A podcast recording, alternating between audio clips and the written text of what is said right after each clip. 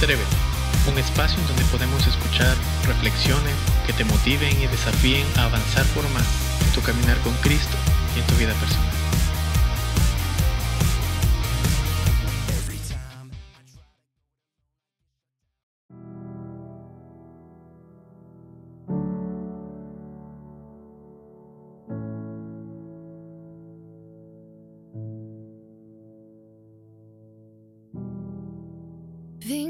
Ante ti sin aparentar. Me puedes ver, no me puedo esconder en fragilidad. Vengo a buscar lo que solo en tu amor puedo encontrar.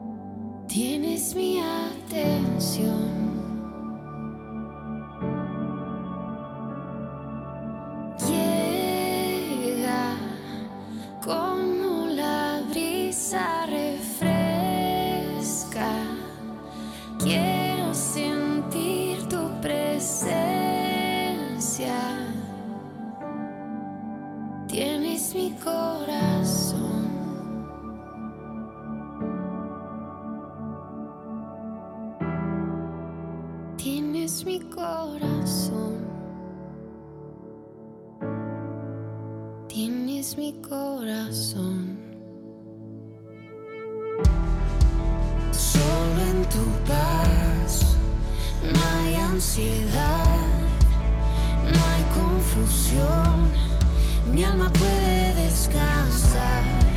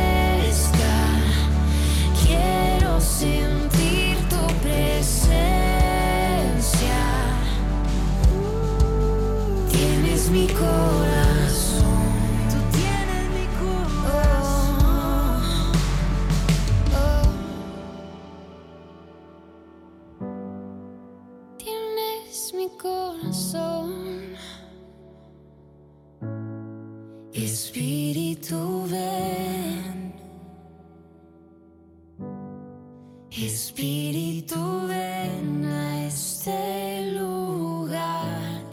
Espíritu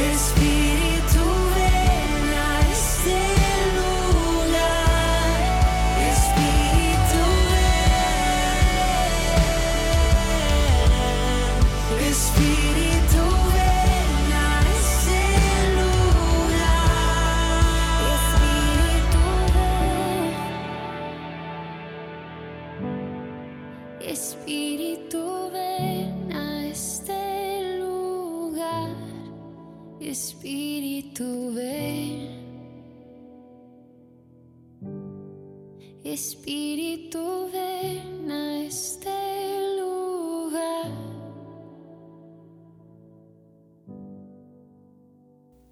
Bienvenidos una vez más a Atrévete. Es un gusto podernos encontrar a través de este, de este podcast. Y, bueno, una de las cosas más importantes eh, es las cosas que tienen que ver mucho con nuestro corazón.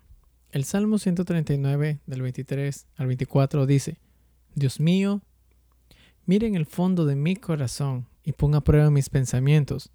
Dime si mi conducta no te agrada y enséñame a vivir como quieres que yo viva. ¿Has notado las señales, por ejemplo, en un, un hospital, en el área de salud, obviamente, en la sección de los baños públicos? La verdad eso indica una seriedad sobre las personas, especialmente en los empleados, que se lavan las manos, dicen que hay que lavarse las manos, etcétera, etcétera. Lavarse las manos es una buena disciplina higiénica. ¿sí? Cuando hablamos de limpieza, estamos hablando de que la limpieza básicamente lleva tiempo, porque todos somos propensos a negar o minimizar nuestros propios, eh, nuestros propios pecados, si lo queremos ver así. Te puedo hacer una pregunta. ¿Con qué frecuencia hemos orado? Señor, lo que sea que esté mal en mi vida, por favor, muéstrame. En otras palabras, ¿cuánto le hemos dicho al Señor, Señor? Eh, muéstrame si mi vida está en santidad o no lo está. Luego soportamos una pausa de 10 minutos y pasamos a, a, decir algo como una lista de solicitudes, ¿verdad? Sería mejor si oráramos y le dijéramos, Señor, qué superficial que soy. Por favor, perdóname. Y luego pasar un tiempo confesando nuestras actitudes muchas veces en rebeldía, entre otras cosas, y nuestra dureza de corazón. Greg Fisher eh, lo dice así. Marque esto bien. La profundidad y el poder de su vida de oración nunca serán mayores que la profundidad de su confesión y limpieza diaria. Nuestra responsabilidad como cristianos es poder mantener exactamente esto, nuestro corazón limpio. ¿Sí? Una vez que nosotros empecemos a experimentar la limpieza de Dios, la pregunta individual se convierte en ¿qué pasos puedo tomar para mantener mi corazón limpio? ¿Sí? Yo te voy a mencionar rápidamente algunos pasos o algunas acciones basadas en las escrituras. La primera es actúa como quien eres en Cristo. Tú sabes que tanto tú y yo tenemos una identidad con el Señor. Recuerda que como seguidor de Cristo no eres tuyo, no eres de, tu propiedad. Fuiste comprado por un precio y esa preciosa sangre fue la de Jesucristo. Esto significa que entregamos nuestros derechos a Él. Todo lo que sabemos acerca de caminar con Él se revela en la palabra de Dios. Los derechos entregados son fundamentalmente nuestra identidad como seguidores devotos de Cristo. Cuando los creyentes practicamos esto, significa que estamos eligiendo eh, sus propios derechos, los derechos del Señor, en lugar de, nuestra, de nuestros propios derechos. Entregamos nuestra vida a la totalidad del Señor. Y en este punto yo te puedo decir que necesitamos enfocar nuestras vidas en quienes somos, en Cristo Jesús. El segundo punto es corramos de la tentación. 1 Timoteo 6:11 dice algo muy interesante. Cuando hablamos de correr ante la tentación, estamos diciendo que correr es una actividad. Ser pasivo ante la tentación prepara a una persona para el fracaso. Si un creyente pasa suficientemente, eh, suficiente tiempo solo con la tentación, el enemigo puede tener un gran día de victoria, la verdad. El tercer punto es que seas honesto. Nadie está por encima de la tentación, pero el orgullo te atrapará. Lo más tonto de la vieja carne es pensar que podemos superar las cosas con nuestros mejores esfuerzos. Los estadounidenses tienen una forma de exaltar la autosuficiencia, hacer un dios de nuestras habilidades. Este es un pensamiento delirante. La autosuficiencia puede convertirse fácilmente en una trampa del, del, enemigo y el orgullo se convierte en una fortaleza. Dios resiste a los orgullosos, pero da gracia a los humildes. La segunda cosa que debes recordar es que tienes que recordar a aquellos que fracasaron moralmente. Un informe del fracaso moral de alguien es demasiado, la verdad.